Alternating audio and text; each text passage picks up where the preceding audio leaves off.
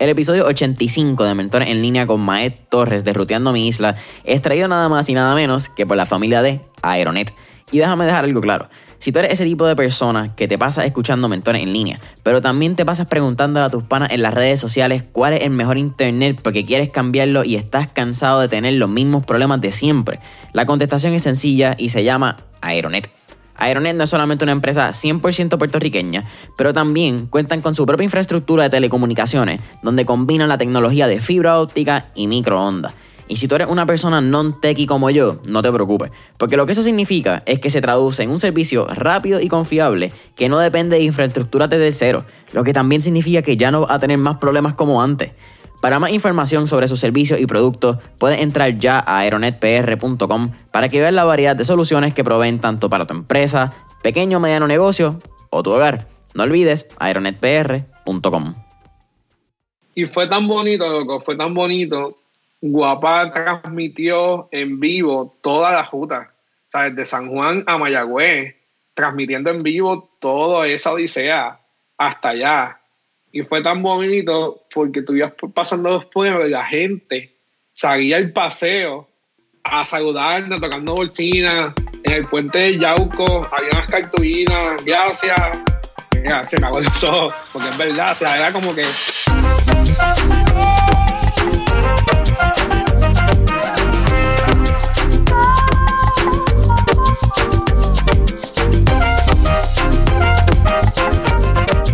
¿Qué es la que hay familia? Mi nombre es Jason Ramos y bienvenido a Mentores en línea, un podcast donde hablamos con los empresarios e influencers responsables por las marcas más destacadas, para que así conozcas quiénes son tus mentores en línea.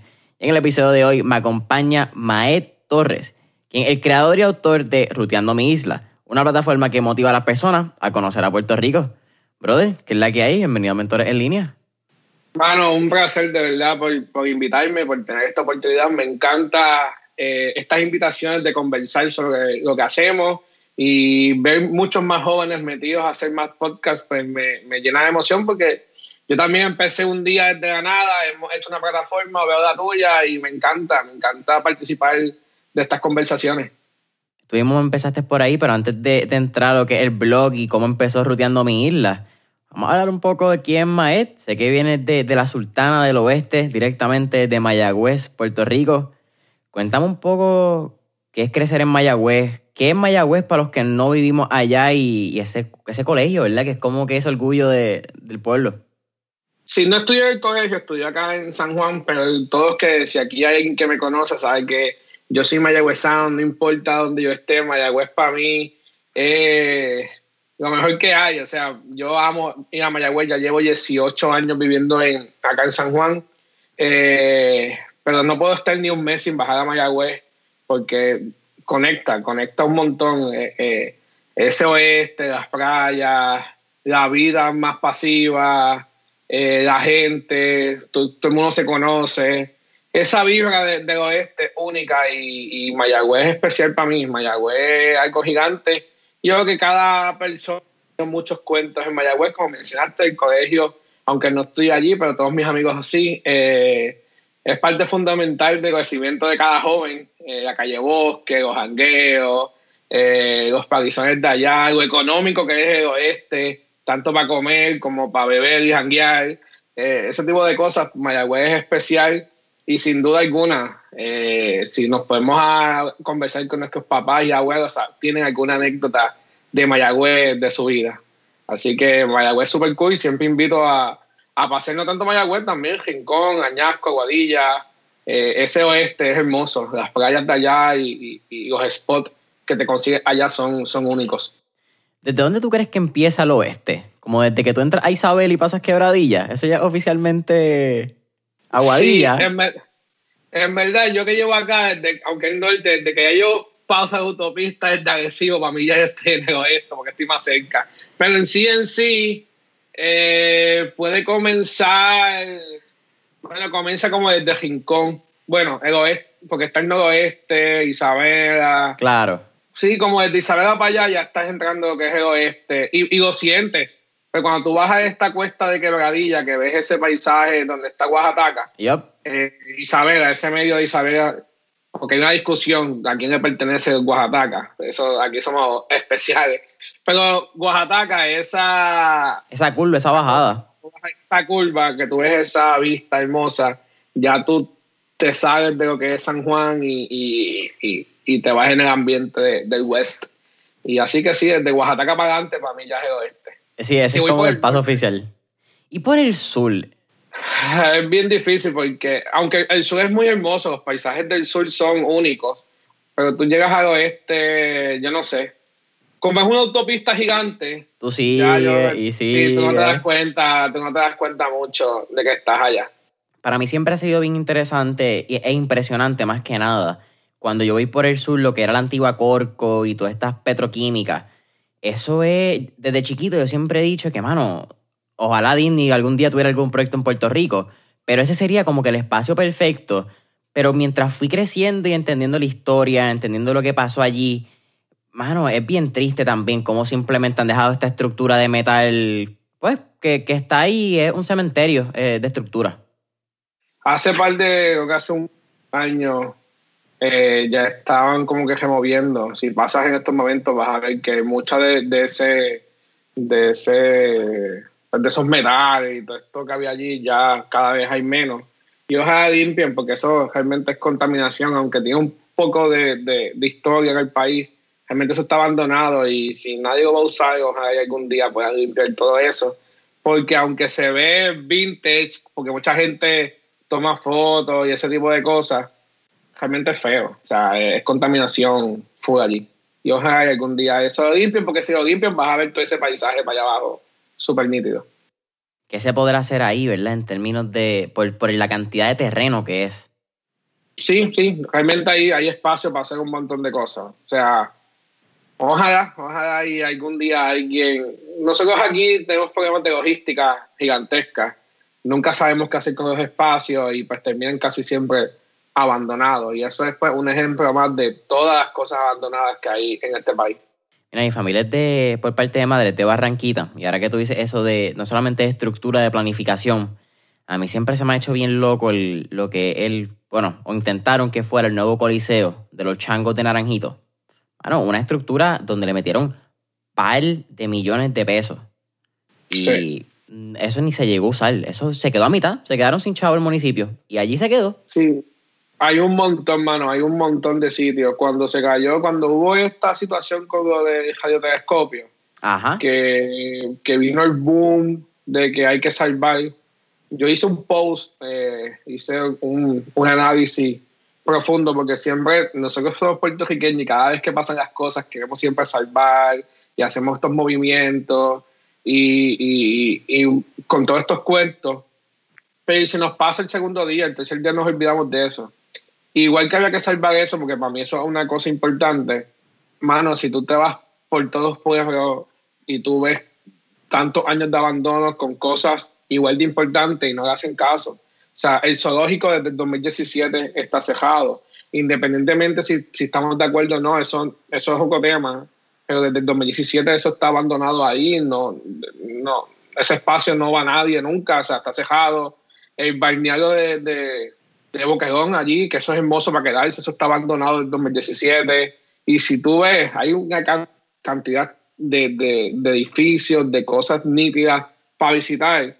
En Guayama, eh, mi novia es de Guayama, y fuimos hace poco a, hacer padre en, en Cavite, y eso allí era un mundo hermoso, y esas casas están abandonadas, yo no sé hace cuántos años, y nunca le metemos este, mano, y, y pues es difícil porque si en verdad le metemos manos a ese tipo de cosas, el turismo aquí sería mucho, mucho, mucho mejor.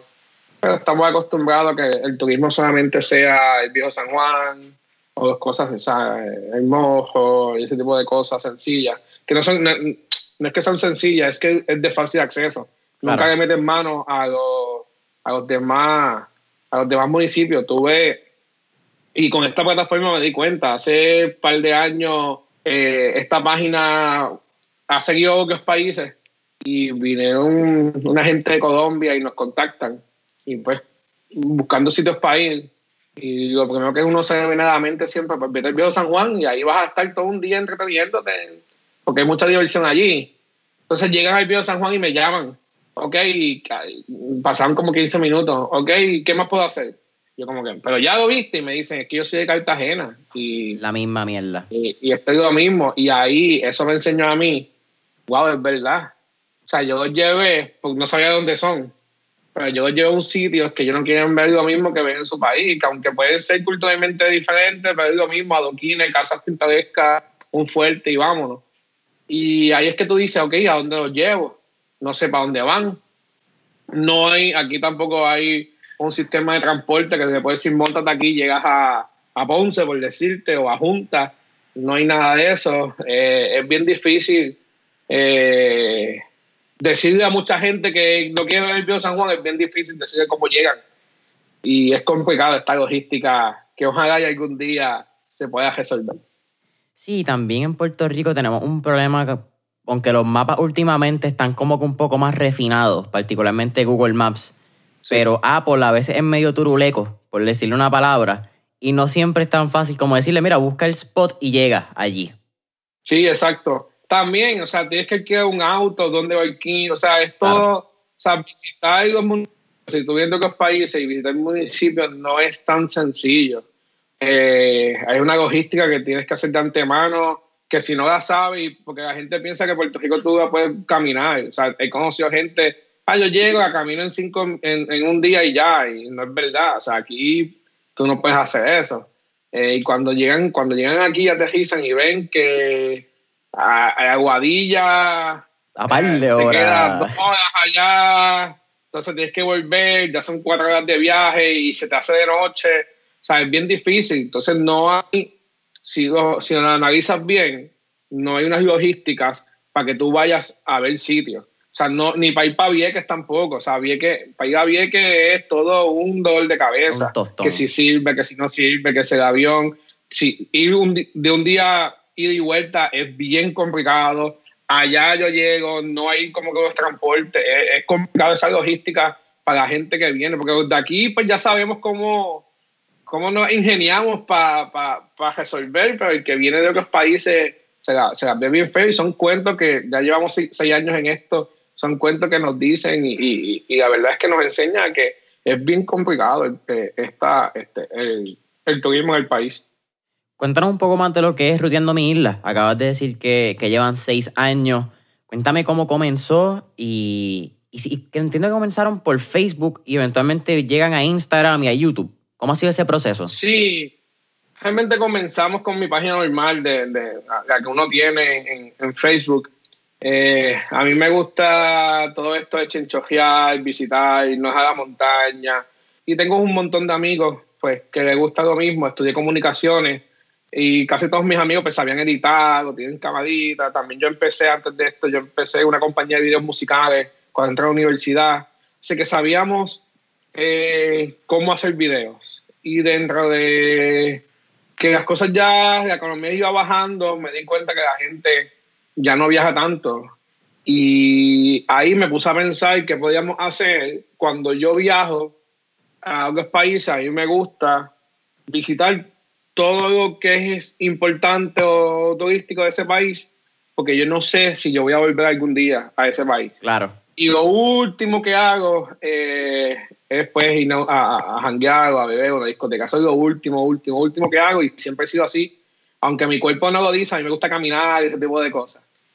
Y me di cuenta que en Puerto Rico no pasaba eso. O sea, aquí la gente no sabe eh, de los sitios. Y eh, hicimos ejercicio, dónde queda el charco del mango, el charco del ataúd. todos estos nombres así la gente no sabía. Siempre la gente sabe dónde queda el Bio San Juan, el Yunque. Incluso yo fui al Yunque por primera vez a mis 29 años. Yo nunca había ido al Yunque. La gente no va a buceos. Yo fui la primera vez al Yunque, by the way, hace como 5 o 6 meses. Imagínate. Porque uno quizás va al Yunque y se queda abajo en el Puente Roto. Pero eso no es el, ese es quizás la falda del Yunque. Eso no es tú entrar a la reserva como tal federal. Y tú meterte a las cascadas, a los baños. Eso es una parte que la gente no, sabe, que ahí habían unos baños del, creo que son 1930, 40, que los que se construyen. Como que eh, llegar a la, a la, cima del yunque es otra experiencia que no se habla. Exacto, yo nunca, a los 29 años, cuando tú dices, ya, a los 29 no iba al Yunque, no, hice esta plataforma y fui al Yunque. Yo nunca había ido a Piñones a hacer el tour de Piñones. O sea, yo no había hecho un montón de experiencias que aquí pues, pasan y, son bien nítidas. Yo nunca había ido a Jayuya. Yo he conocido en la montaña gente que nunca ha pisado el agua en la playa. La he conocido. Wow. ¿Por qué? Porque son familias que han vivido pues, en la montaña, la pasan bien y nunca han dicho voy a bajar porque han vivido en, en, pues, en su sociedad, como por decir algo. Y existe ese tipo de personas. Y uno se queda como que, wow, vivimos un 100 por 35 y la gente pues no hace cosas, la gente no visita el municipio que te queda a, 15 minutos, ni sabía que existían. Y cuando me di cuenta de eso, empecé a ver muchas páginas que empezaban a poner, hubo una moda hace como 6 o 7 años de poner fotos de cascadas bien bonitas, que tú decías, wow, eso es aquí. Y así vi un movimiento que había algo y me fui con dos panas, en principio éramos cinco o seis personas, como que vamos para allá a visitar este sitio y pues vamos y chinchojeamos y ese tipo de cosas. Y con las GoPro, los teléfonos y ese tipo de cosas hacíamos nuestros videos y los poníamos en las páginas. Y esos videos empezaron a, a entre panas, ah, yo quiero ir para allá, wow, en verdad está allí.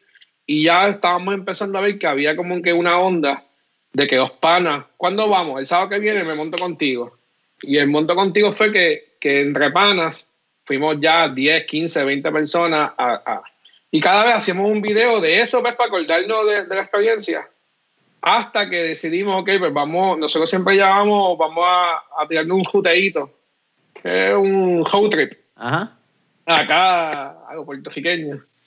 Y ahí, ahí, ahí, ahí, pues salió el concepto de pues, juteando mísera, porque siempre vamos a jutear, ese tipo de cosas.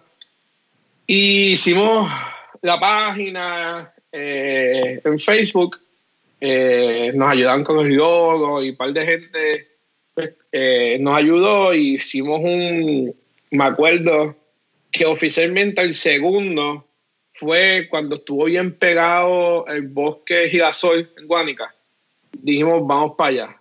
¿El bosque de girasol es la finca? La finca, la finca girasol. Cuando estuvo bien pegada, dijimos, vamos para allá. Hicimos un tour, convoqué gente así, puse un estatus, vamos para allá y que quiera llegar, llegue.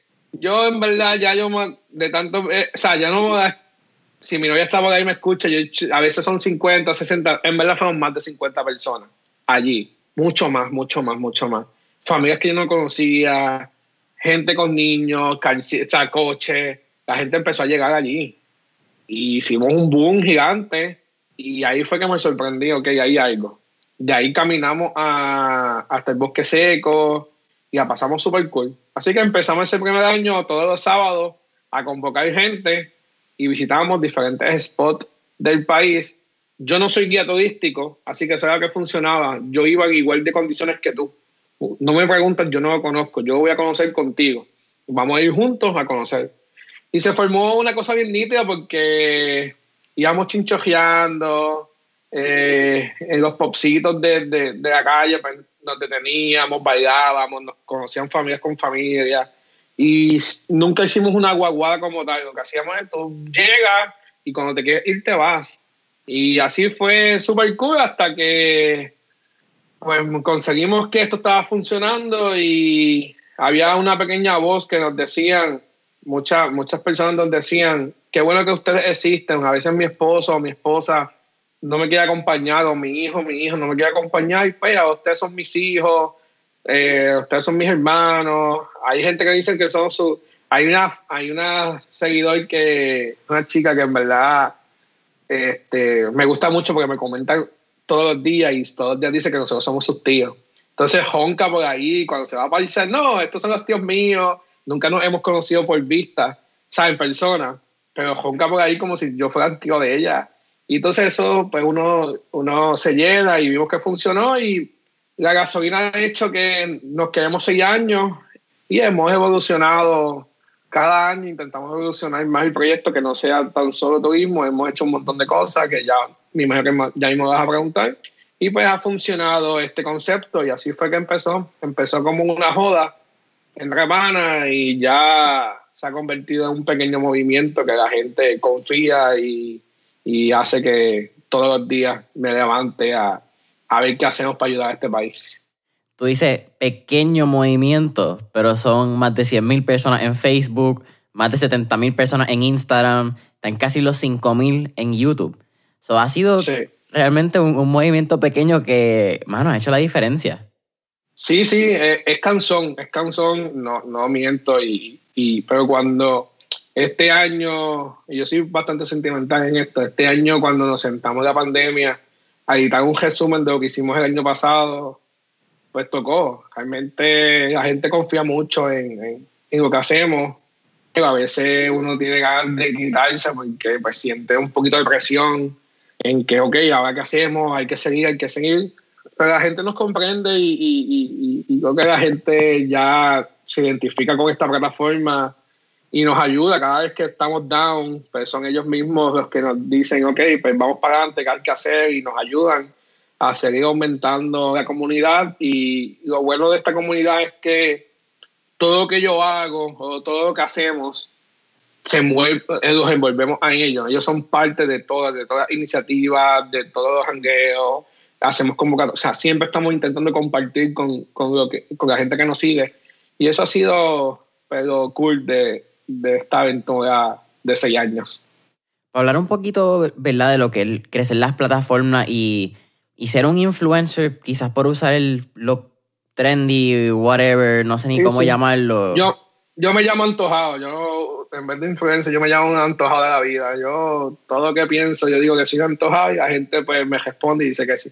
Sí, es que el término influencer es como que tan genérico en el 2021, entonces también creo que hay una connotación negativa a la palabra ya. Sí, sí, sí, ya. Lo que es y orgánico, ya esas dos palabras están como que media... Están bien trilladas.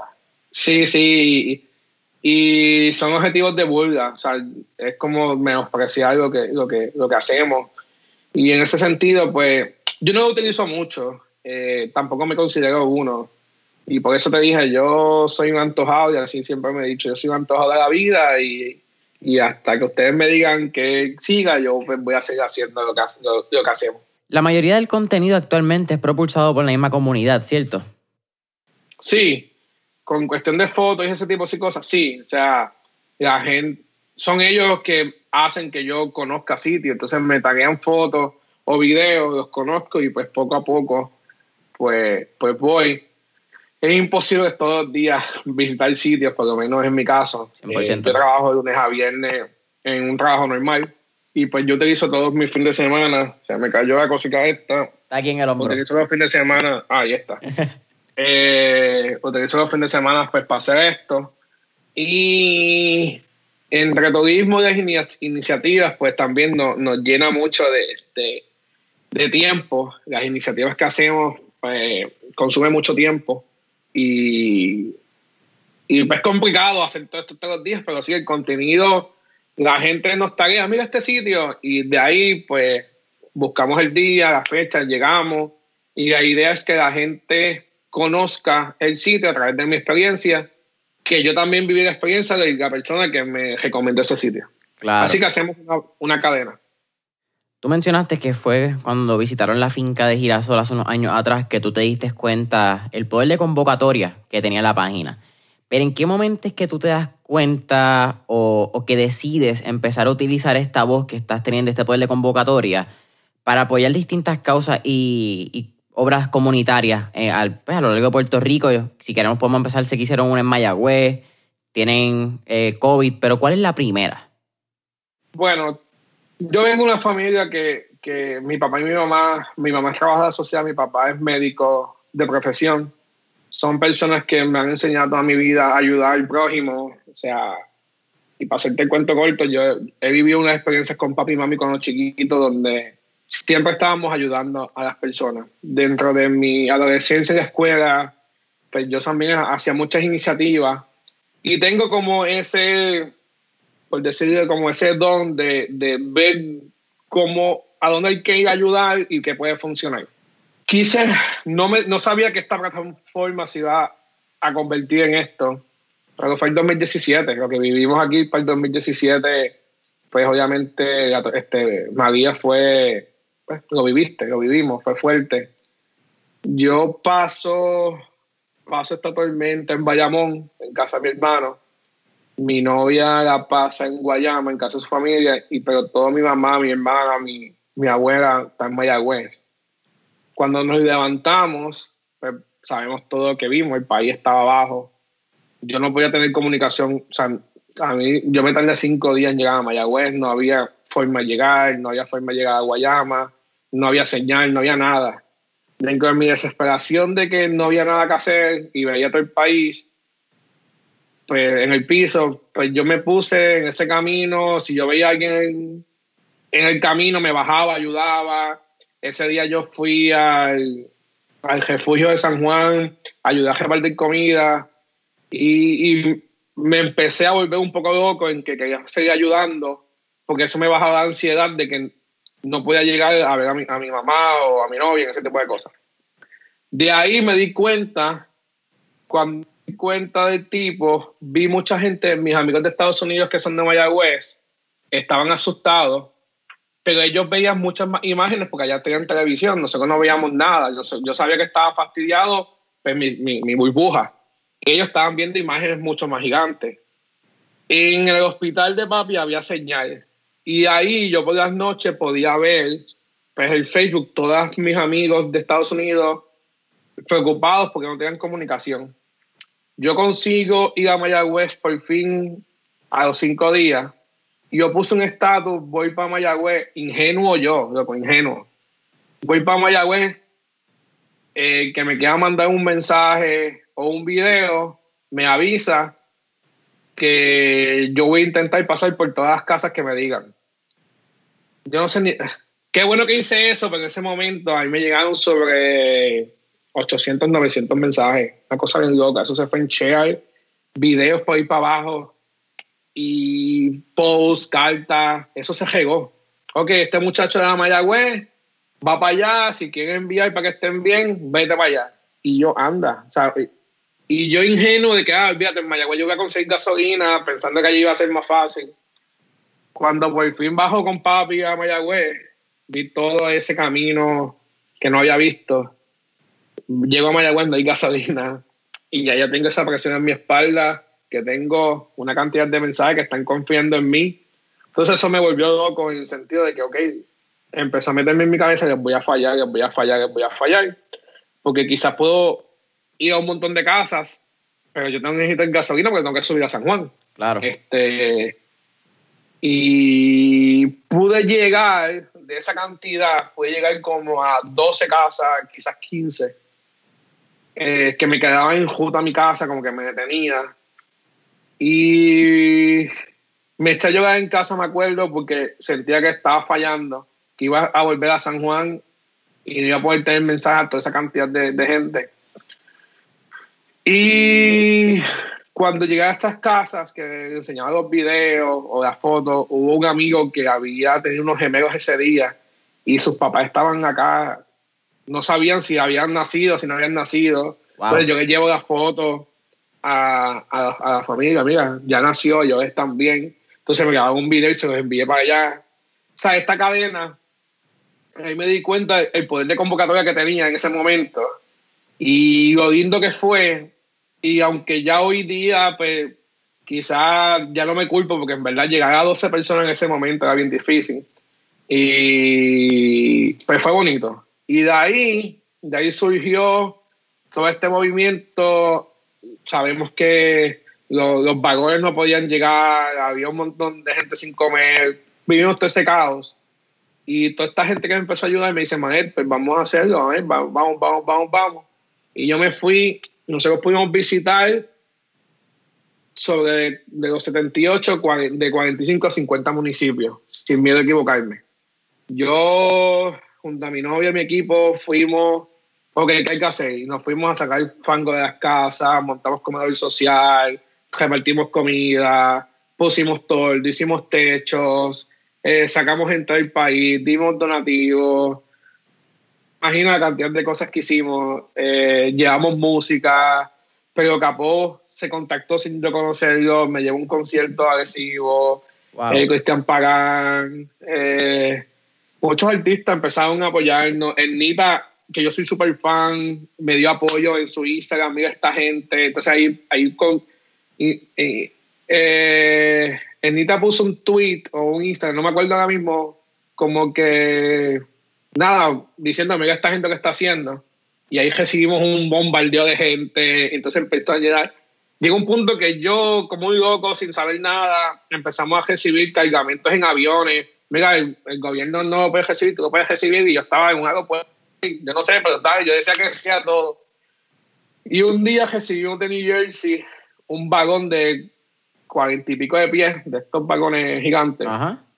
Yo dije que sí, ingenuo, ah, está bien, dale. Cuando yo veo eso, yo tuve que alquilar cinco almacenes de estos almacenes que hay en Guaynabo, 5, 20 por 20, porque aquella cantidad era algo de aguas, comida. Entonces, todo esto que me pasó, en, esto me estaba pasando en semana, pero la gente veía todo lo que estamos haciendo y toda la bendición, que entonces la gente empezó a apoyarnos y eso fue que empezamos a repartir, pero, pero, pero cantidades, cantidades, cantidades. Si, si la gente, si ven nuestros videos del 2017, la cantidad de cosas que nosotros hicimos para ayudar al país fue sumamente nítida, la cantidad de historias que vimos, eh, una que de las que me recuerda que todavía la tengo presente. Visitamos un, una familia que había perdido todo y no había podido sacar efectivo y tú sabes que para ese tiempo no había banco, no había nada y no había podido comer. Entonces ya estaba, ella cuando yo estaba repartiendo comida, me dice si me puede dar un abrazo y yo dije sí, sí, me dice que tú no sabes, hace cinco minutos yo le estaba diciendo a mis dos hijos, un nene de ocho y de cinco, la razón para la cual no podían comer, ya porque no tenían efectivo, ellos tenían vecinos, estábamos mutuados. Y eso me tocó. ¿Cómo tú explicas a un niño de 8 años que no puede comer porque no entiende lo que está pasando? Una niña de 5. Y historias así, nosotros vimos de todo. Vimos gente, nosotros ayudamos a una familia en Maricao, si no me equivoco, que desde George hace 20 años no tenía ni agua, no tenía luz. Vivían, vivían 20 años sin luz. ¿Esta fue la que le dieron la lavadora? Esa fue. Y, llamé ahí a Julio César Sanabria y le llevamos un pajandón y os ayudamos. Y historias un montón, loco. O sea, si yo me pongo aquí, no acabo. Nosotros hemos ayudado, impactado. En 2017 fue el año que pudimos convertir la plataforma en, en, en ayuda. Yo dije, ok, si la cantidad de seguidores a mí no importa, si yo puedo convertir a esta gente que me está siguiendo a que me apoyen, para yo apoyar a, mucha gente, pues eso quizá es lo que es la definición de ser un influencer. Eh, y así nos dedicamos. Y eso fue lo que hasta desde el 2007 para acá no nos hemos detenido. No nos hemos detenido en nada, en nada, en nada, en nada, en nada, en nada. Y hemos podido impactar. Ya yo, yo perdí la cuenta, pero una cantidad gigantesca de, de familias. Pero es que tú lo dijiste, quizás ese es el verdadero significado de influencer y en los pasados años, pues, ¿verdad? Hay una ya a nivel químico, roches de dopamina que causan los likes, hay una explicación que podemos llevar ahí que no es necesaria. Pero si vamos a la palabra influencer, es persona que puede influenciar. Y en este caso, tú decir que los números no importan, es la cantidad de impacto que ese número de seguidores puede crear pues, mano, eso tiene un valor porque yo creo que no es lo que todo el mundo piensa. Y eso es bien lindo que tú lo traigas a la mesa. Sí, yo amo mi comunidad. O sea, mi comunidad yo la amo. O sea, la gente que me sigue, ellos saben que yo siempre, yo les contesto todo, yo discuto con ellos. Eh, a veces pongo posts también, medio opinión en cuestiones de asuntos políticos. Y la gente empieza, esta página no es para esto. Y yo, ¿qué sabes tú? Esta es mi página. Y me pongo esta discusión porque también es bien aburrido tener una plataforma que, que, el dueño de la plataforma no pueda opinar. Pues estamos acostumbrados a que yo pueda zumbar, pero que no me contesten, porque si no, ah, tú no, tú no piensas lo mismo que yo. Pues, hermano, pero si esta es una plataforma abierta, vamos a conversar y no tenemos estas discusiones. Ustedes ya me conocen, saben que yo, a mí me gusta también la joda. Y, y siempre estoy. Yo le contesto a todo el mundo. Yo le digo que sí a todo el mundo. Y eso ha sido bonito. O sea, sí es importante seguir aumentando las comunidades de, de, números y eso. Es importantísimo porque eso sirve para un crecimiento eh, en, tu, en tu página. Pero no le meto mucho, o sea, no estoy todos los días sentado pensando que tengo que hacer un contenido cada cinco minutos, porque si no, loco, me vuelvo, me vuelvo, me esto. O sea, es, bien sacrificado el, estar, ay, ay, ay, tengo que contenido, contenido, contenido, contenido, like, like, porque si no, mano, no, no tienes vida y, y, y, a veces es complicado, uno se hace más viejo y cambia todo. O sea, así que no estoy tan pendiente a eso. En verdad, que la gente me siga cuando entienda que me debe seguir. Y, y ha sido esto. Pero tú dijiste algo que es no solamente interactuar, pero hacerlo entretenido y hacerlo divertido. Y creo que eso también es una ventaja que has tenido por no enfocarte en crecer la comunidad. Tú te enfocas en, cómo puedes crear impacto, en cómo puedes proveer valor, que es lo importante en, esta oración. Pero hay gente que quizás está todo el día, tengo que coger más followers que ayer, tengo que coger más likes que ayer. Y te va en este loop que nunca termina donde se convierte honestamente en algo que te brinda estrés en vez de ser algo divertido que tú disfrutas hacer, como está mencionando. Es como, es como yo, ah, o sea, es como esta plataforma funciona, que no estamos todo el día metidos y nos causa tensión. Imagínate todas estas personas que están todo el día pensando en eso. Yo no quiero vivir. Yo, yo respeto eso, porque en verdad hay mucha gente que hace unos contenidos súper nítidos y eso es bueno porque tienen el tiempo y, y, y muchas bendiciones pero estar tan metido en que si un video tuvo views o no, y me pasa, ayer mismo conversando con mi novio le dije, ok, tenemos que hacer otros videos porque ya hay muchas páginas de turismo y repostear fotos quizá ya no está funcionando tanto como hace un par de años. Claro. Porque mientras más páginas hay, son las mismas fotos que hay. Y pues la gente ya el like no estaba funcionando. Y sí estoy pendiente, no es que no estoy pendiente, sí le dije, ok, hay que hacer un tipo de contenido que también la gente impacte, porque si no, la gente nos va a ignorar. Sí hay que estar dando update. Pero vivir con esta tensión es así como lo hago y, y estoy tenso, que sí que hay que editar, que sí hay que salir. Imagínate si todos los días yo viviera así, no puedo, mano, me, me vuelvo en las iniciativas en el 2017. O sea, yo cuando, cuando estuve ahí metido todos los días ayudando a la gente, llegó un momento que llegaba a mi casa y no me toque, me encerraba en mi cuarto. Yo creo que hasta mi relación se iba a acabar porque, porque me causó una ansiedad de que yo te estoy ayudando hoy, pero ¿quién te ayuda mañana? Y me, me, fui en ese viaje y fue, fue muy tenso hasta que tuve que decirme, stop, o sea, mano, eh, con calma porque la vida continúa. Entonces, si tú no estás bien y si tú no estás en una paz, pues te vas a volver igual que ellos y, no vas a ayudar a nadie. No te estás ayudando tú y no estás ayudando a los demás. Entonces, pues, ¿para qué existes? Y así empecé en mi psicología aquí a calmarme y hoy día, pues, aunque sí me da muchas tensiones, muchas cosas, pues quizás también no estoy tan metido en buscar cuántos like o follower tengo porque al final, al final del día es un número, mano, y, y es mejor que la gente, que los que tienes te apoyen a tener un montón de gente y que después son la gente que te odie, hable mal de ti. Así que yo voy con calma y, y ya y vivo más feliz. Pasito a pasito. Mira, Maed, cuéntame quizás lo que son dos de los eventos más recientes. Eh, uno es bien reciente, que es la cuarentena y todo lo que ha sido el esfuerzo de Back to School. Pero hay uno que me interesa también que hablemos, que fue que bueno, que también, yo te hablo de reciente, pero esto fue en agosto, que fue la tormenta Isaías. Julio, agosto, fue... Ah, sí, que, parece que fue como hace dos años, pero realmente fue hace un par de meses. El 2020. Bueno, igual que el 2017, el 2017 me enseñó al 2020. Quizá nos enseñó a todos a, a, cómo tener más paz en la vida.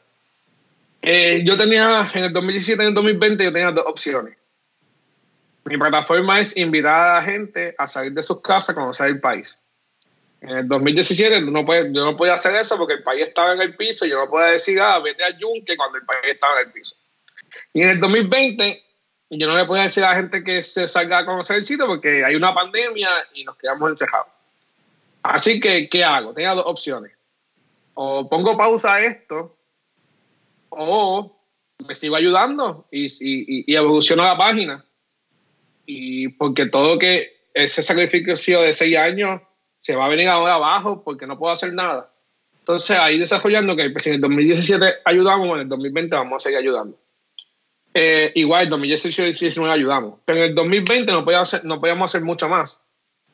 Así que en ese, cuando vino el lockdown, este que a las 5 todo el mundo para su casa, ese primer lockdown de que la gente pensaba, y yo mismo, que si abríamos la ventana nos íbamos a convertir en zombies. Este, porque eso es la verdad, eso es lo que todo el mundo pensaba. Esa, esa Sí, sí, semana- cuando esto llegó, no sabíamos nada, ¿me entiendes? Esto nos va a matar de una. La semana uno me acuerdo que si yo abría la puerta, olvídate, hay zombies y si me muerden, nos chavamos.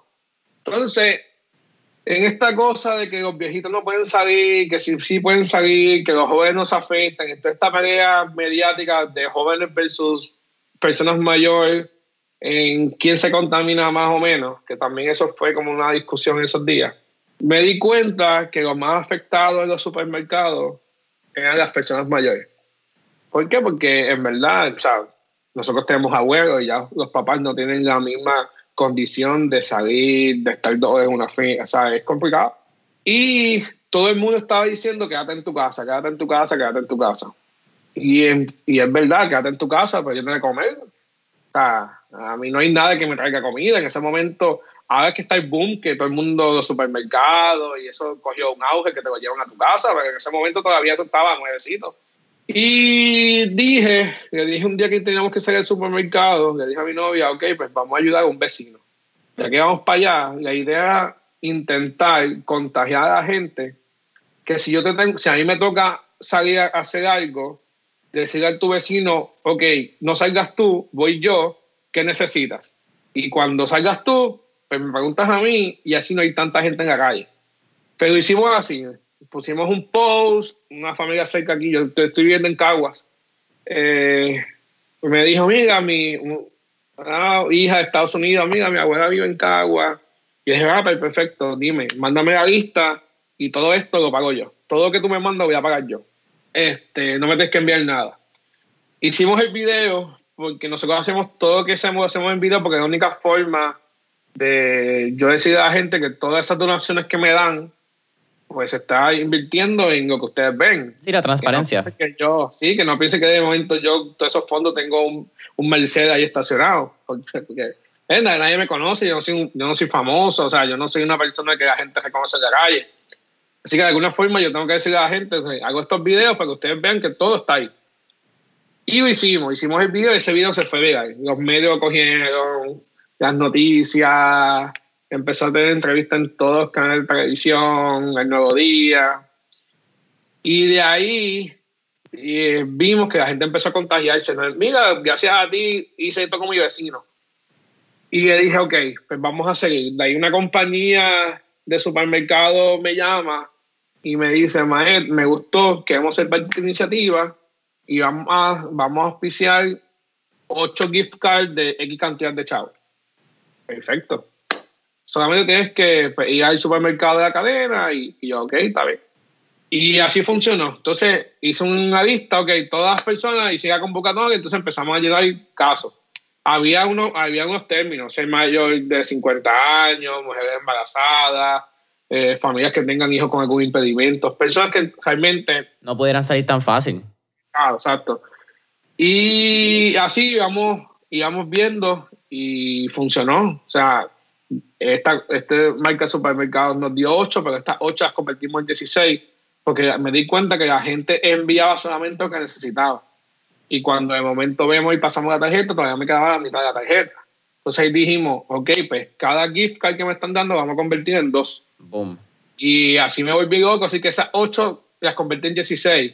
Más las que nosotros pisamos, nosotros pudimos llegar como a 25 familias, 25, 26 familias de diferentes sitios. Nosotros fuimos a Cabo Rojo, Mayagüez, Manatí, Utuado, Comerío, Cagua, San Juan. O sea, nosotros fuimos a un montón de sitios.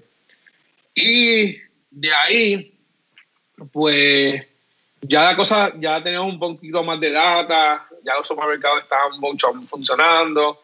De ahí ya la cosa bajó y pues dijimos que ya está la estabilidad, ya la gente puede salir y ok. Entonces vino lo de vino lo de ¿qué vino antes de Back to School? No, vino Back to School.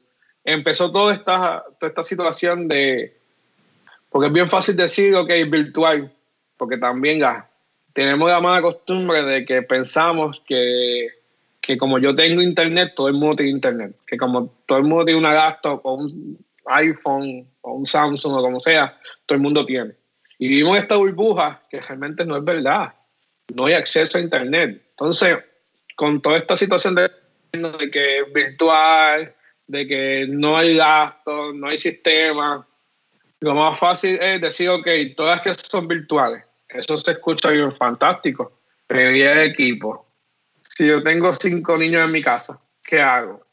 Pues tengo cinco niños, son cinco gastos, porque uno puede estar en octavo, está en doce, o que está en segundo. Y realmente no hay cinco, o sea, hoy día nadie tiene cinco gastos en su casa o cinco sistemas. Y si tengo, y, y olvídate cinco, si tengo dos hijos nada más, que es lo más común, son dos que tengo que tener, porque cada salón es diferente. Y vi que había una situación que yo empecé a ver, yo trabajo en medios, y empecé a ver las quejas de los papás y de los maestros, como que, ah, yo tengo un salón de 20 y solamente me conectan dos. Porque los otros 18 no tienen sistema o no tienen internet.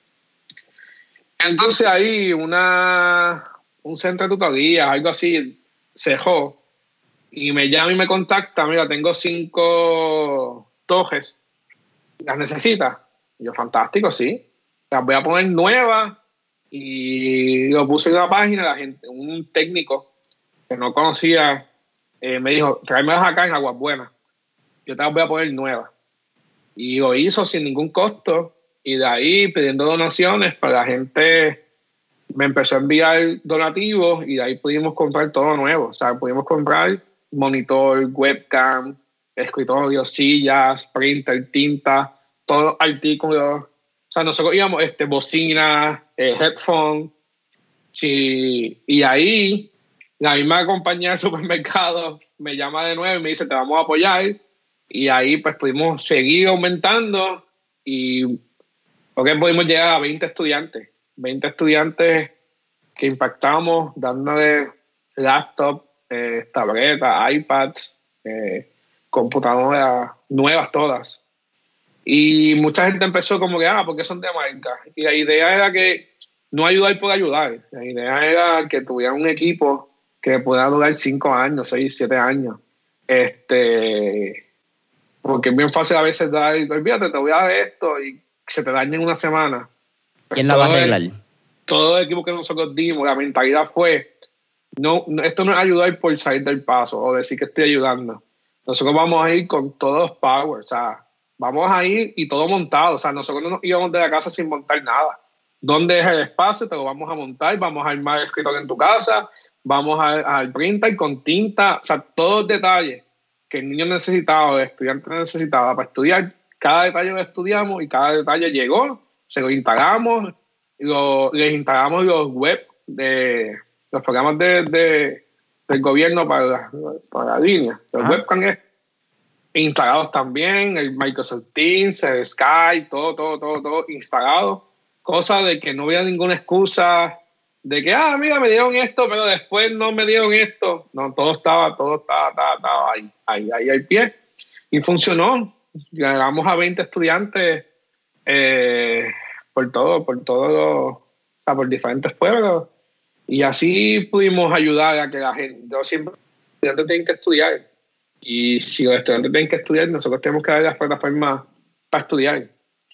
Y lo hicimos, lo hicimos y seguimos. La gente todavía, y, ya se nos acabó todo, pero si seguimos y no, si viene una compañía y me dice, mira, aquí tenemos esto, pues vamos a seguir repartiendo. Este, pero lo pudimos hacer y fue una bonita experiencia conocer tantos estudiantes con ganas de estudiar. Fue bonito y, y, familia eh, humilde que hay, que con una vez aquí en Caguas un niño, mientras estábamos armando las cosas, veía la caja llena de lápices, pegas, y decía a mamá, mira mami, la pega que yo necesitaba, la voy a guardar, y se iba para el cuarto y la guardaba. Y escuchar esa voz de niño te, te, llena, porque un niño tan inocente con una pega estaba emocionado. Y quizás esas pequeñas cosas son las que, al, final, al fin de cuentas, al final del día, son las que, las que valen para ti y son las cosas gigantes que, que te enseña la vida. Son los pequeños detalles y, y tú, empezando la oración, ¿verdad? Empezando lo que estábamos hablando, tú mencionaste que, que sí, en teoría suena bien fácil decir el Internet, Pero la realidad es, si nos vamos todos virtuales, conlleva una gran responsabilidad, no solamente del lado del gobierno y del lado de educación con infraestructura, pero también conlleva una gran responsabilidad que se supone que está en manos del gobierno, pero claramente no es algo que se hace ni, ni se piensa antes de decir las cosas, que hay dos vertientes que hay que atacar, no solamente el estudiante, pero necesariamente el, profesor tampoco, el maestro está bien equipado. El gobierno no les, creo que eventualmente le dieron, pero al principio no lo daban estipendo ni para computadora, ni para webcam, ni para una mejor paga o para internet. Entonces era como que ya resuélvete tú. Tú, quizás estamos, ¿verdad? Porque yo creo que tenemos esta mal concepción de que porque estamos en Estados Unidos o porque somos parte de Estados Unidos sin apoyar ninguna causa política, simplemente como somos actualmente, pues que estamos en una buena posición económica y que todo el mundo está en primer mundo. Pero en Puerto Rico yo creo que María y eventualmente la pandemia nuevamente nos dejó ver que realmente hay una población eh, que no es desprivilegiada, eh, porque ese es el término correcto, hay una población bien privilegiada que puede tener este acceso. Y tenemos, y los que tenemos el privilegio de tener estas conversaciones, incluso lo que estamos haciendo ahora mismo, que estamos por webcam, yo creo que es un súper privilegio. Tenemos que entender la posición de privilegios que tenemos y cómo podemos ayudar a los que no la tienen, que fue lo que ustedes lograron hacer. Eso es así, eso es así.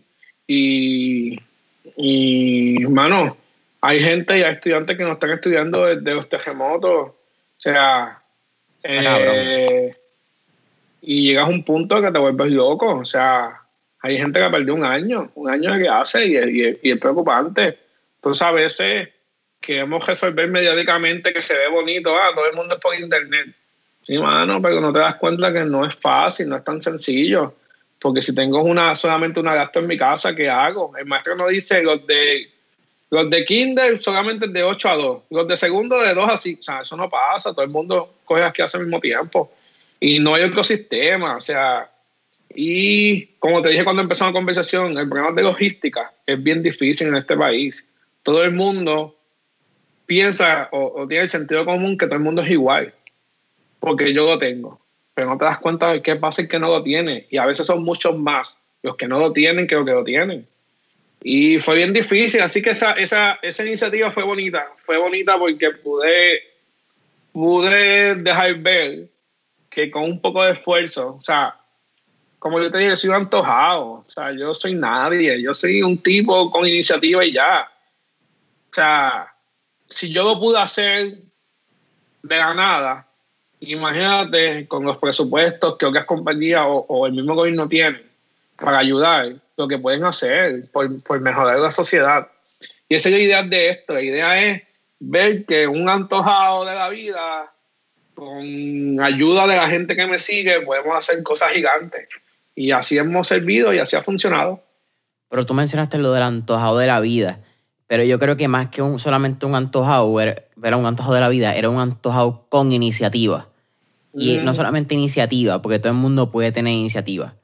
Es iniciativa y honestamente querer hacerlo. Como que es, eh, como dice, walk the talk en inglés. Tú caminas lo que, o predica, o hace lo que predica, no sé ni cómo queramos llamarlo. Sí, sí, sí.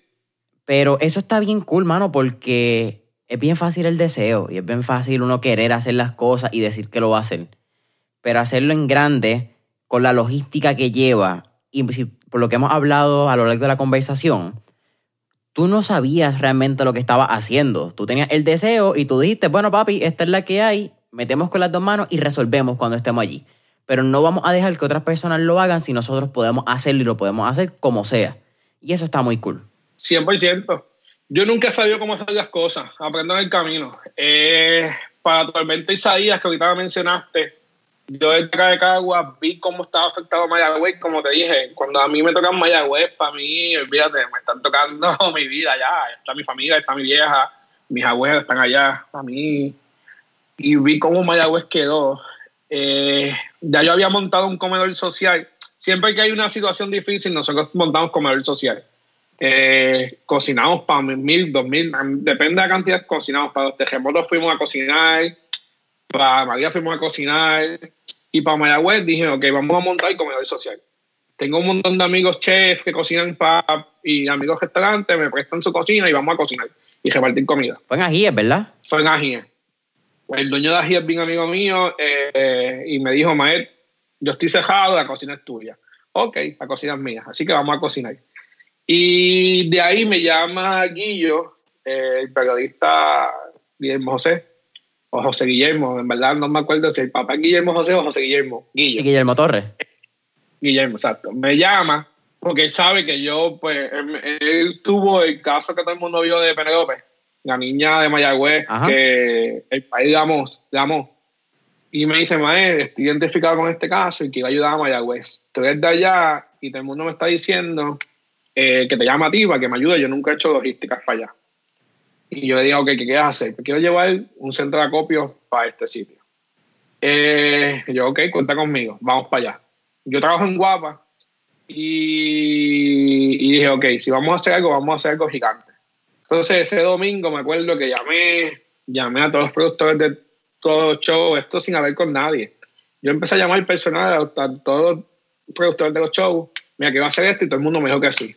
De ahí ya vamos a la relacionista del canal, y monté todo. Yo, Guillo, ya yo monté todo, vamos a hacer esto gigante. Y Guillo tenía en su mente que íbamos a llenar una pick-up para Mayagüez. Yo dije, Guillo, tú, tú eres famosa, la gente te conoce. Entonces, ECO nos había ayudado. Y de ahí pudimos conseguir al municipio de San Juan. De momento, de domingo, esto fue. Guillo quería hacer esto de lunes. Yo dije, loco, en un día no podemos hacer nada de esto. Y me dijo que vamos a hacerlo martes. Y yo, pues está bien. Él me llama domingo. Y lunes hacemos todo el movimiento. En un día pudimos conseguir todo. O sea, que ECO nos dio que el municipio, o sea, ECO nos dio como que para guardar cosas. El municipio de San Juan nos ayudó con toda la logística de policía, el tránsito, con carpa. Nos dio el parking de, de, de Gran Bison, ese parking de allí. Y de momento se convirtió, nos llevaron dos camiones nada más. Y yo, Guille, dos camiones es bien poco. No, aquí la gente no va a ayudar. Guille, dos camiones es bien poco. No, la gente no va a ayudar. Insistí, insistí, insistí. Y como a las 7 de la noche me llegan dos más, cuatro camiones. Aún así se acaba bien poco. El día del evento, martes, empezamos a llenar todo. Llenamos el camión uno y todavía no había pasado ni hora y media del evento. Era de 8 a 5, algo así, o de 8 a 4, no me acuerdo. Llegamos el segundo y todavía nos quedando y nos faltaba todo un día todavía de recibir. yo, Guillo, estamos, Guillo. Llegaron dos camiones más. El punto es que el país se hizo tan gigante con la convocatoria que hicimos que pudimos llenar seis camiones ese día. Seis camiones gigantes de estos de Target. Y todo para Mayagüez.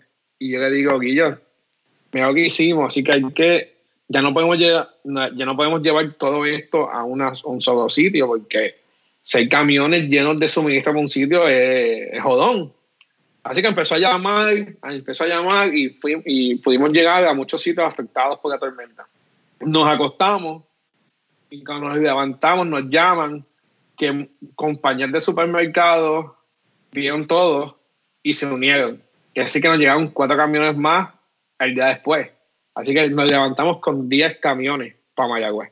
Una cosa que tú jamás te vas a imaginar. O sea, tú decir 10 camiones y cuando ves el contexto de lo que hay en 10 camiones es wow, wow, wow. Así que eh, pudimos movilizar la Guardia, este, Guardia Nacional, no, este, Nino con recursos naturales nos ayudó a, a nada, había que ir escoltado para Mayagüez. Sí, sí, esa logística estaba hasta las muelas. Y fue tan bonito, loco, fue tan bonito Guapa transmitió en vivo toda la ruta, o sea, desde San Juan a Mayagüez, transmitiendo en vivo toda esa odisea hasta allá.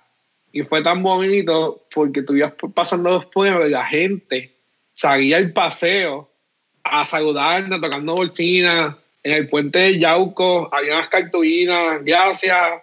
Mira, se me hago los ojos, porque es verdad, o sea, era como que ver la gente en los pueblos como que sabían que no era para ellos, era para Mayagüez, y movilizamos un montón de gente en los paseos tocando bocinas, gracias, gracias, pues saludándonos. Y cuando llegamos a Mayagüez, eso fue una que estamos en mi casa y ver la gente tan contenta y, y poder abrazar, no abrazar la pandemia, pero poder tener ese contacto de que te estamos ayudando, fue bonito y, y quizás esta está en, no sé si será más gigante, puede ser, pero entre todas las cosas que hemos hecho, eso está en un top muy alto, porque hacer una logística de 10 camiones en menos de 24 horas fue, fue canción, fue canción, fue canción. Y pues una de las cosas más que hicimos. No, y, fue bien lindo. Ese video actually está en el canal de Ruteando mi Isla. Exhorto a, a todo el mundo si quieren verlo YouTube como Ruteando mi Isla, ¿cierto? Exacto. Sí, en todas las plataformas nos llamamos igual. Eso, eh, eso al, principio, para ti fue como un shock, que como, que, ah, mira, todas las plataformas tienen el nombre. Porque ahora eso es bien difícil. Eso es lo ideal siempre cuando uno saca algo. Sí. Como, como es un.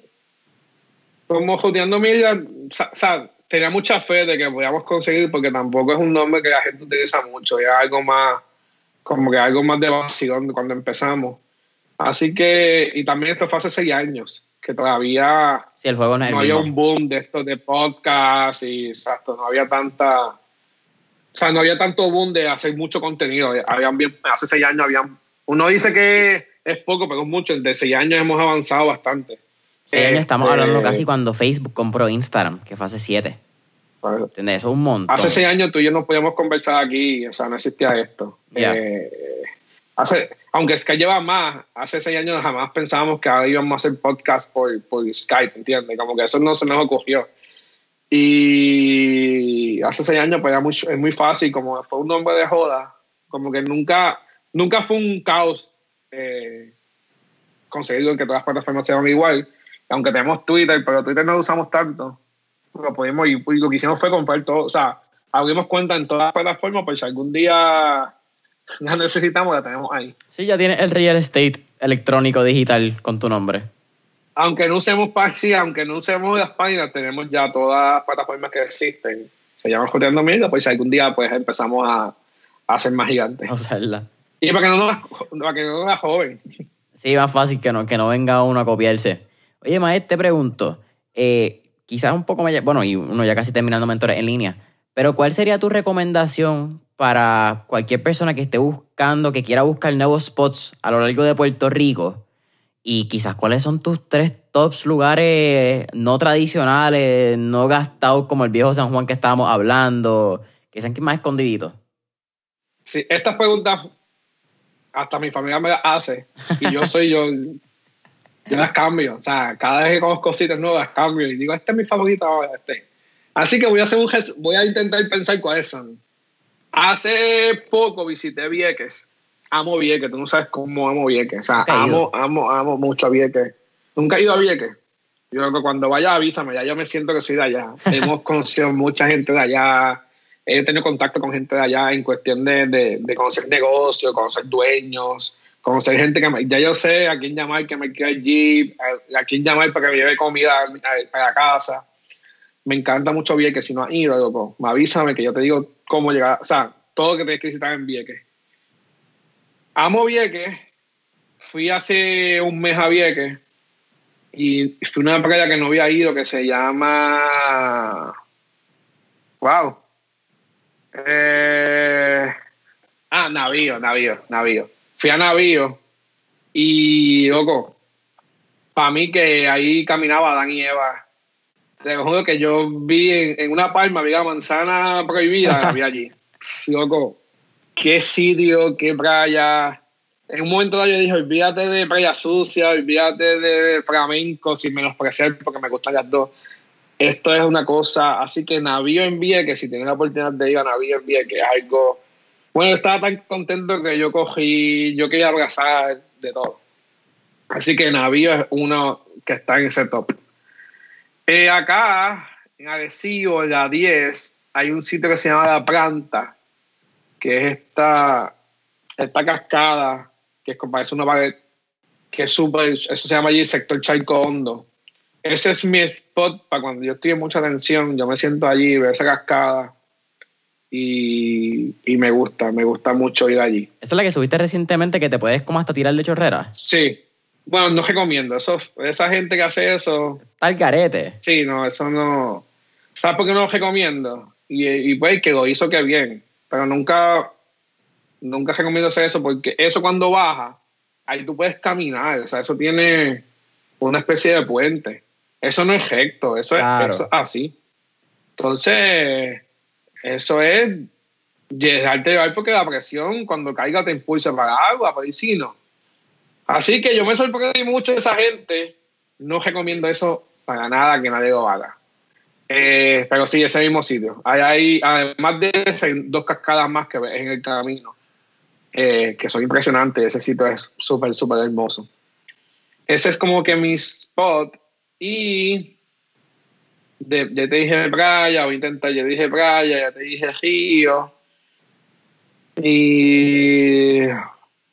¿Qué más te puedo decir? Que me gustan tantas cosas. Ah, en Aguadilla también. Aguadilla a mí me encanta mucho, que es Aguadilla eh, Peña Blanca en Aguadilla. Peña Blanca es un sitio tan y tan y tan hermoso. Entonces es bonito porque depende de la época del año. Porque hay época del año que el agua está arriba, la marea está alta y no puedes bajar. Pero cuando está bajita, es como una playa en una cueva. Súper, súper, súper hermoso. Así que Peña Blanca en Aguadilla me encanta. Realmente a mí me encanta todo. A mí me encanta Ciales, Ciales, Ajuntas, Ayuya amo Jayuya, como a mí me encanta ir a Jayuya. Eh, yo digo que yo quisiera una casa en Juntas. Los puentes de Juntas me encantan. Porque de aquí voy a pasear ella mismo, a dar un vueltón. Y, y me gusta, me gusta esta, esto de, de, de, conocer gente y conocer dueños de negocios que se están, por decirte aquí, se están fastidiando eh, por, por salir adelante y por y por sacar a su familia y por, y por aportar a la economía de, de, su municipio. Y esa gente pues hay que apoyar un montón.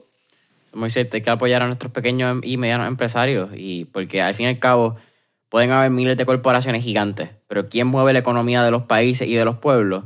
Son esas pequeñas panaderías, son esos pequeños chinchorros, ese colmado de la esquina y así es como funciona la economía de verdad. Me encanta, me encanta hacer eso. A mí me encanta conocer sitios nuevos, y hago un montón. Todos los fines de semana estoy en la calle. Disfrutando. Maet, ahora sí, terminando mentores en línea. Siempre al final hacemos cuatro preguntas, poco más relax, fuera el vacilón. La primera, si pudiéramos irnos en este trip de Back to the Future y montarnos en un DeLorean, ¿a qué época, década o periodo histórico te gustaría visitar y por qué? Wow, cabe filosofía, nunca me he puesto a pensar en eso. Eh, Sabes que no, no soy tan de épocas antiguas, porque en verdad como que eso nunca me había puesto en mi mente. Pero una época que sí me hubiese gustado ser mayor y disfrutarme de los 90. Yo creo que los 90 para mí de niño fue divertido. Y quizá hubiese querido tener un poquito más de edad para divertirme más de lo que me pude divertir en esa época. O sea, me gusta mucho la música de los 90, me gusta un montón. Eh, todo está en Nintendo, aunque lo disfruté mucho, pero no lo viví, quizás tenía seis años para seis, seis, siete años. Así que yo creo que no es, tan, no es tan vieja esa época, pero para mí todo lo que sea noventoso a mí me encanta. Me gusta la ropa noventosa, me gusta todo ese look noventoso de la vida, esos finales de los menudos, este, todo ese tipo de cosas eh, me gusta. Así que sí, yo quizá en un rewind daba, ¿cuánto llevamos ya? ¿30 años? ¿20? 30 años ya, ¿no? Desde los 90, sí. Sí. 30 años, quizás 30 años para acá. No es tanto, pero me gusta. Es considerable. No sé, no me he puesto a pensar, no me he puesto a pensar en épocas así más antiguas. No, pero está buena. Está buena los 90. La segunda pregunta. Sí, es que. Ajá. No, cuéntame, mala mía, te interrumpí ahí. No, no, no, eso mismo, iba a repetir lo mismo. De niño disfruté mucho los 90, me gustó mucho esa época musical y quizás hubiese querido ser adolescente para disfrutarme un poquito más de lo que me disfruté de niño. Disfrutarte un poquito más esa época de romance de Luis Miguel. Sí, exacto, sí, porque ya, aunque amo, amo y trabajé mucho con el reggaetón, ya cuando fui adolescente era reggaetón y está cool, trabajé mucho con, con, con esa música, pero qué sé yo, hubiese querido disfrutar más de la época de los 90. Hablamos de música, tenemos en la segunda pregunta. Tenemos un playlist en Spotify que se llama Mentores en línea, el playlist, donde tenemos todas las canciones que motivan y pompean a nuestro entrevistado. Así que, con eso dicho, ¿qué canción motiva a Maet Torres? Quizás esa primera que sale en el playlist cuando arranca a, hacer chinchorreo, a, a, un tour de Ruteando mi isla. Wow. Tengo, ¿cuál, cuál es la primera? Voy a buscar hasta, yo tengo un Spotify de Juteando. ¿Cuál La es la encontré, by the way. Sí, Buenísimo. Yo. Es que yo soy del mood. A mí me gusta mucho el merengazo para, para jutear. Yo pongo siempre música de, de Juan Luis Guerra o bachatita. Eh, eso me pompe. eh, Ya, ya con eso yo me veo con una cerveza en la mano. Eh, wow. Pero mi primera canción de playlist. A ver si se ve aquí. Sí. Es de Camilo Mágico. Tú sabes que esa canción Me acuerda mucho. mucho a la de 7, Tengo tu Love. Es como que ese flowcito Sí. de. No falta nada, estamos chilling, vamos para atrás. Y me gusta mucho, mano, los terremotos, y, y madre mía que estoy aquí alargando, yo dije que yo no me callaba. Tranquilo. Ha- Hablando de siete, Da- David, un abrazote, si ves esto. Los te- el terremoto me ayudó a tener una, una amistad con siete, mano. Eh, ya yo había trabajado con siete, como te dije, trabajo en medio. Cuando salió esta canción, mano, esta canción que tú mencionas, wow, estoy aquí hablando. Esta canción que tú mencionas, Tengo tu Love, yo fui parte de ese proceso, no de siete, de ver cómo que son los medios. Eh, esa canción yo hice un especial para ese año que salió Tengo tu Love, cuando siete ya estaba a punto de, de no sé qué más hacer porque las puertas se estaban cerrando. Llega esta canción, lo firman, ya todo el mundo vivió lo que fue Tengo tu Love. Sea, Tengo tu Love, para que sepan, fue, y yo lo digo, fue el primer despacito sin YouTube, sin nada, sin plataforma, fue el despacito de la vida. Y, y yo hablo de esto a un montón de gente y lo hablo con él. Eh, Tengo tu Love es el despacito de, de aquella época. Y puse, pude, viendo que hacíamos para los terremotos, me, me, me, me manda un mensaje que iba a hacer algo contigo que hay que hacer. Y yo quise montar eh, por las noches en los terremotos allá en Guanica, la gente estaba durmiendo en las calles. Y yo quise hacer un movie night, porque por las noches no había diversión. Entonces llamé a una compañía que tenía una pantalla gigante y qué sé yo, y dijimos, vamos a repartir comida y vamos a poner un proyector, vamos a poner movie y vamos a hacer un movie night para que todo el mundo vea películas por la noche. Y siete me dice, yo quiero ir para allá. Así que lo hicimos más tempranito porque, amigo, si tú me consigues una bocina y, eh, y una consola, yo di un concierto. Y siete me acompañó y cantó y dio un concierto en Guánica. Y eso fue, olvídate, para mí fue súper cool que sacó su tiempo para ir conmigo allí, a, a medio de la nada, a cantar su música. Fue súper cool. Así que mencionaste a siete y siete para mí es de la familia, lo amo mucho y es parte de, de, de siempre está pendiente y siempre pues testeamos y, y, y este, esta iniciativa pues me hizo conectar y el que conoce a siete, hablar con él y esta espiritualidad, hasta me regaña cuando, yo, cuando me vuelvo un poquito loco, ha sido súper cool. Así que sí, mencionaste a siete y pues quise contar una anécdota de siete que hemos podido tener una, una buena amistad con, con esto. No, mano, y agradezco que, que cuentes esas anécdotas. Yo estaba hablando esta mañana, si no me equivoco, con un amigo. Y a veces cuando nosotros hablamos de celebridades, eh, artistas, atletas, yo creo que pues quizás un poco por las redes sociales, estos mega influencers, pues se nos olvida que son personas igual que tú y yo. Se nos olvida que, que mano, que son carne y hueso. Y es bien cool que puedan traer esto porque lo hace humano, lo hace relatable y eso siempre es bien importante. Con Capó nos pasó, Moco, con Capó, cuando María, él nos llama, después de- es que después de Nita pasó muchas cosas. O sea, desde ese post, nos escribe que él quería repartir comida. Y nosotros íbamos a limpiar, sacar fango de las casas de Arecibo. Y él se contacta, hay una compañía que me contactó que quería unirse, una compañía de autos, que nos ayudó a hacer muchas logísticas. Y él nos contacta y, y me dice, yo quiero ir para allá, pero no me anuncies. Yo, pues está bien, fantástico. Yo quiero repartir comida y se acabó. Entonces él va, entonces él va con la hoja espetada hasta la con una t-shirt, los pantalones, y cuando llega, nadie, yo no sé cómo, pero nadie se dio cuenta que él estaba allí. Nadie, nadie, nadie. Nosotros montamos unas carpas y hacíamos un circuito que la gente cogía su agua, sus sándwiches, su jabón, lo que sea que necesitaba. Y nadie, nadie. Estuvimos ahí, estuvo como una hora y media repartiendo suministro y nadie, nadie, nadie. Él ese día nos dice, Mael, yo traje mis músicos.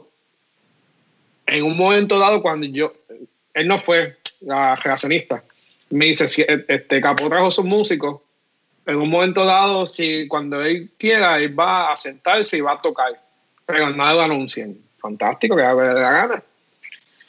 De un momento se sale de la fila, saca su guitarra, pero la coja y espeta.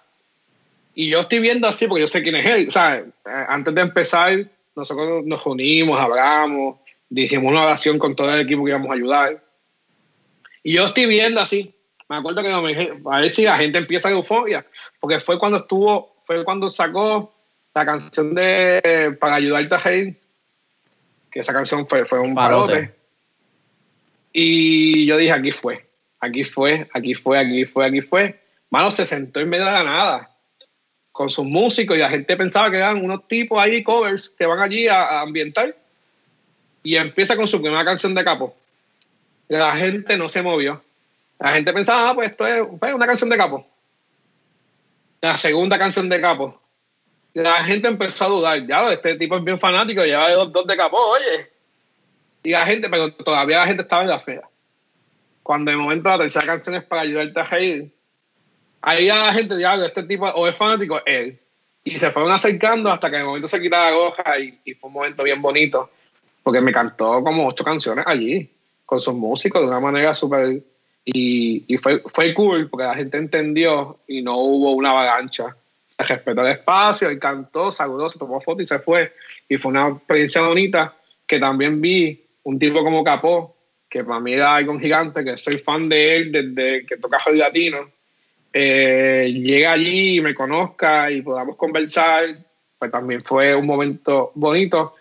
Igual, soy yo, o sea, ¿entiendes? Yo no conozco a esta gente, esta gente ha llegado por medio de esta iniciativa y eso para mí pues es algo que me enorgullece este, grandemente de que podamos hacer este tipo de cosas tan gigantes para que la gente, pues, ¿cuántas veces tú piensas que Capo va para la plaza random de, de, de una comunidad llena de fango a cantar? Eso, esas experiencias pues son bonitas y las hemos podido hacer posibles. Tercera pregunta. Ah, tranquilo, no, está buenísima. Tercera pregunta. Eh, ¿Algún libro que te hayas leído recientemente o libros que, te gusten? Mano, aunque siempre digo, no sé, ahí no tengo. Aunque siempre digo, quiero leer, ¿verdad? En mi tiempo no he tenido tanto. Que yo creo que el último que leí en mi vida fue Alquimista. Yo tenía como 15 años, así que no tengo uno. Eh, y creo que ese fue el último libro que leí hace demasiado tiempo. No tengo uno así que yo me siente. Oh, pero está buenísimo. Voy a ver si saco tiempo para eso. Sí. Pero voy a ver si saco tiempo para eso. Pero sí, porque me encantaría, pero no, no, soy mucho de soy más de ver movies y ese tipo de cosas. Buenísima. ¿Cuál es tu última pregunta, Mael? Quizás eh, con el propósito de mentores en línea, de crear un espacio de motivación, no motivación, inspiración, porque la motivación es efímera de inspiración para la próxima generación de emprendedores, personas que quieran montar su negocio, personas que están buscando realmente crear un propósito y encontrar ese propósito de su vida. Quizás cuál ha sido, cuál es una recomendación o tip que Mael le daría, no solamente con tu experiencia de ruteando mi isla, pero creo que es la experiencia de, ayudar al prójimo y, crear ese propósito en tu vida como centro de gravedad. Mano, siempre sé tú, o sea, sé uno mismo. No intentes imitar a nadie, no tengas miedo a hacer nada. Esta plataforma, esta plataforma me ha ayudado mucho a vencer muchos miedos y me he dado cuenta que el miedo está en la cabeza de uno. Eh, y lo más difícil es comenzar, después que tú comienzas pues, fluir. O sea, yo siempre digo, si me estás escuchando, yo hablo medio incursivo, eh, no puedo pronunciar muchas letras y eso a mí me da un miedo hace muchos años. La gente pensaba que la gente yo nunca sufrí de bullying en mi vida. O, o, si lo hacían, pues yo soy un charlatán, a mí esas cosas a mí nunca me han afectado. Pero sí tenía un miedo de que la gente no me entendiera. Yo antes, cuando empezó esto, yo tenía mucho miedo a salir en pantalla. Eh, nosotros ya llevamos cinco años en radio y el día uno, nosotros ahora mismo estábamos en, en WhatsApp, pero cuando estábamos en, en, la, en, en Z, que me llaman por primera vez, yo dije, ok, la gente no me va a entender, yo no quiero hacer esto y, y, la gente no, no, tú te vas a sentar ahí. Y ahí comprendí que el miedo de uno está en la cabeza. O sea, si la gente no te entiende, pues que esa gente no te entienda. Hay mucha gente que te va a entender. Eh, si la gente no confía en ti, que se joda. Hay mucha gente que, que va a confiar en ti.